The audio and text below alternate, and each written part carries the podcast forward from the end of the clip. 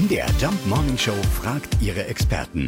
Fakt oder Fake? Ein Kupfernagel soll einen ganzen Baum absterben lassen. Ja, wir fragen mal nach bei unserer Kollegin von MDR Garten, Nadine Witt. Ja, stimmt das? Also das ist völliger Quatsch, denn Kupfer ist ein Spurenelement, das Pflanzen zum Wachsen brauchen. Das ist also auch einem Baum erstmal nicht fremd, aber das können sie nur in gelöster Form verarbeiten. Also in fester Form, wie zum Beispiel einem Nagel, geht das erstmal nicht. Und einem gesunden Baum macht so ein Nagel erstmal auch nichts aus, ganz egal aus welchem Material der ist, denn Bäume überwallen Verletzungen, also heilen ihre Wunden ziemlich schnell selbst.